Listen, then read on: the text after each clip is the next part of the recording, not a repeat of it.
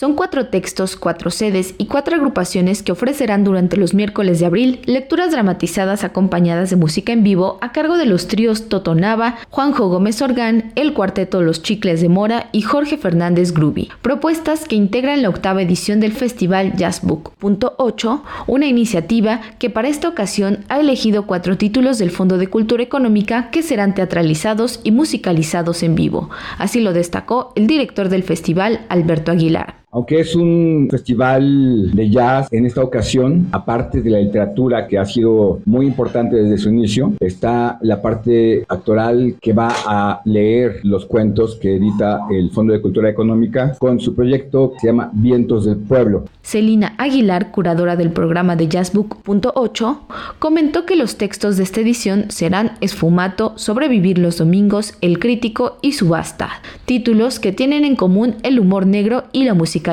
De ahí que se hayan elegido y programado de la siguiente manera. Está programado para las 7 de la tarde. Vamos a comenzar el 5 de abril con Toto Nava Trío y va a ser este ensamble en colaboración con los actores. Va a ser dirigida esta lectura por Mauricio Estrada y el cuento se llama Esfumato de Elia Barceló. El 12 de abril continuamos con Chicles de Mora y va a ser con el cuento Sobrevivir a los Domingos, que va a ser dirigida la lectura por Marisa Saavedra. El 19 de abril, miércoles, vamos a comenzar. Ahí tenemos la presencia de Juanjo Gómez Organ Trío. El cuento va a ser El Crítico ese es de Antonio Malpica y bueno, ese va dirigido por Sonia Q y José Carriedo. Y bueno, el 26 de abril terminamos con Jorge Fernández Gruby con el cuento Subasta de María Fernanda Ampuero. Bueno, ese termina siendo dirigido por Cristian Magalón. Con el fin de generar memoria, llegar a más público e impulsar proyectos culturales, Radio Educación realizará por segunda ocasión una transmisión diferida de estos espectáculos interdisciplinarios que demuestran la suma de esfuerzos por mantener en la mira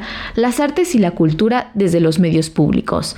Al respecto, el director general de esta emisora, Jesús Alejo Santiago, señaló. Y en este espacio de comunidad, con el convite, con el Fondo de Cultura Económica, con este sistema de radiodifusión que tiene la Ciudad de México, que sin duda es muy importante para hacer llegar este tipo de manifestaciones a estos espacios públicos. ¿Por qué? Porque es cierto, una de las responsabilidades que tenemos como medios públicos es precisamente acercarnos a esas manifestaciones que seguramente no van a transmitirse por un medio comercial debido a que no generan rating. Y sin embargo son actividades, son manifestaciones musicales, artísticas, culturales que resultan fundamentales para construir y reconstruir la identidad y la identidad de la Ciudad de México se reconstruye y se construye a partir del jazz. Capital 21 TV también tendrá transmisiones diferidas todos los viernes a partir del 28 de abril.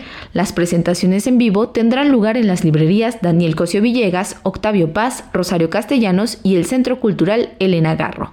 Para Radio Educación, Pani Gutiérrez.